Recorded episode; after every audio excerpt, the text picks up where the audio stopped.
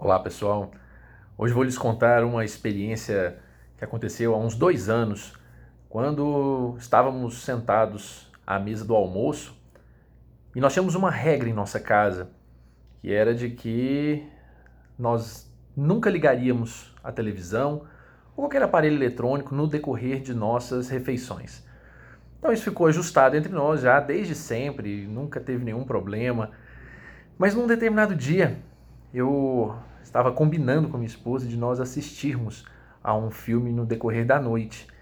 E aí terminamos ali, estávamos encerrando o almoço, peguei o controle remoto e liguei a televisão.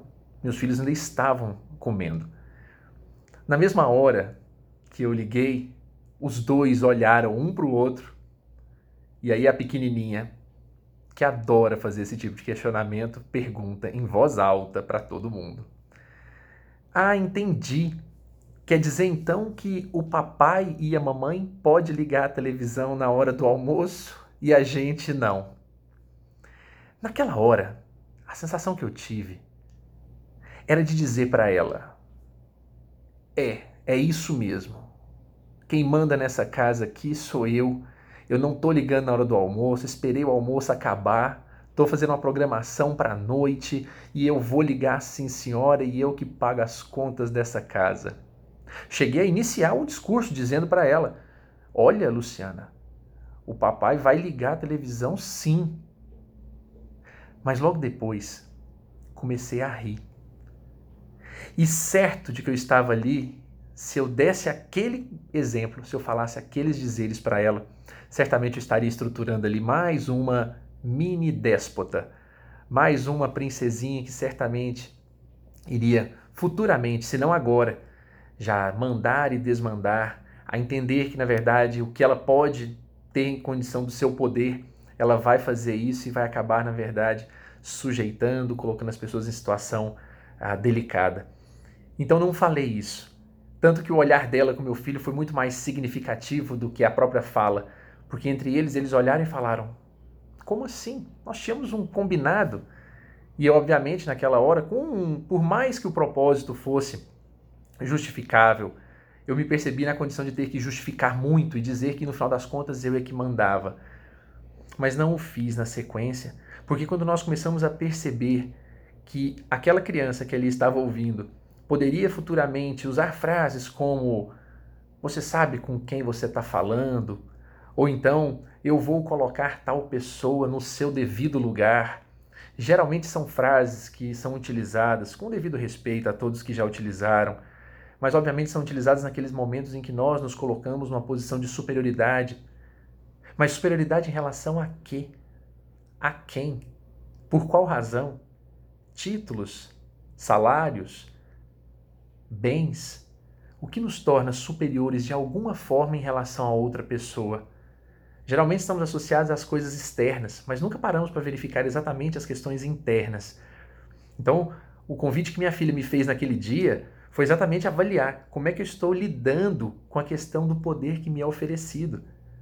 Ali era um, poder, no caso, entre pai e filha, mas também há a situação de poder com pessoas da rua, com pessoas do trabalho, com pessoas de qualquer ambiente, onde quer que vá.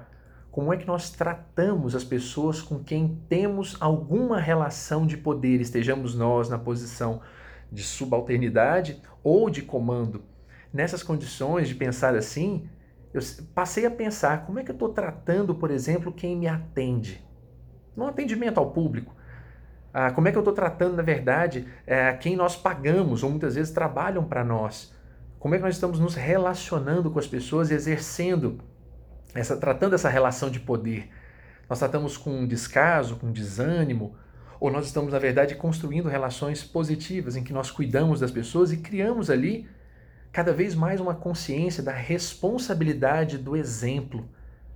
Porque no final das contas, esse deslumbramento lamentável do excesso de poder nos faz agir de maneira muito equivocada com as pessoas, maltratando-as, tratando-as, na verdade, com uma sujeição que elas não possuem. Se possuem em algum ambiente normativo, laboral ou mesmo de relação afetiva, no final das contas, nada disso supera aquela grande ideia como Jesus já mencionava e que me parece ser muito acertada, que o maior dentre vós que seja vosso servidor. Então, aquele que pretende, na verdade, ser o maior, que sirva, que faça o melhor, que entregue o seu melhor exemplo e não simplesmente que mande, governe, destrone, mas que faça, na verdade, aquilo que de melhor possui, porque no final das contas, aquela ideia equivocada de que assim nós nos colocamos na posição sempre de subalternidade, não se trata de subalternidade.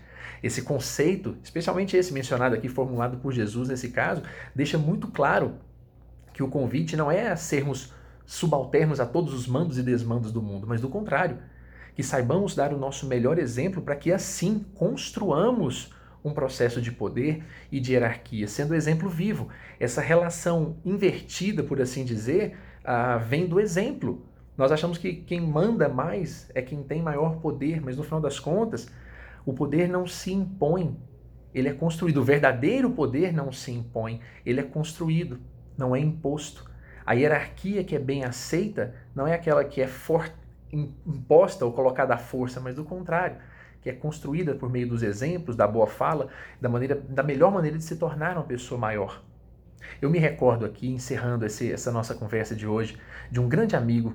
À época ele já tinha filhos, eu ainda não, e eu lhe perguntei numa certa vez, quando estava esperando o meu primeiro filho chegar, como é que ele fazia para controlar ou para exercer esse poder, essa autoridade sobre os filhos. E ele me falou algo que eu nunca mais esqueci ao dizer-me: somente por meio de sua superioridade moral, meu amigo. Só pela sua superioridade moral. Seu grito, sua força, sua bronca, sua hierarquia paterna tradicional não te trarão o respeito que você precisa, que você necessita, no caso, para uma boa educação. Apenas a superioridade moral. Então, nesse caso, aquele, naquele tempo, esse amigo já me dizia: Transforma-te, muda seu proceder. Faze com que as pessoas, na verdade, te acompanhem e não que você as obrigue a te seguir, inclusive os filhos, para que eles, obviamente, não se tornem futuros déspotas que vão tentar mandar, desmandar e controlar o mundo. Por essas e mais outras, obrigado, minha filha. Obrigado por lembrar, mesmo que de uma maneira um tanto que pode parecer ter sido petulante.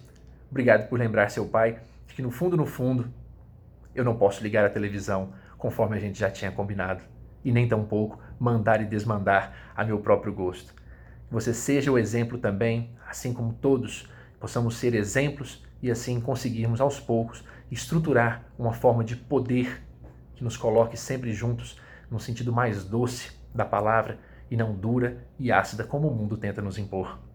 Um forte abraço a todos e uma excelente semana.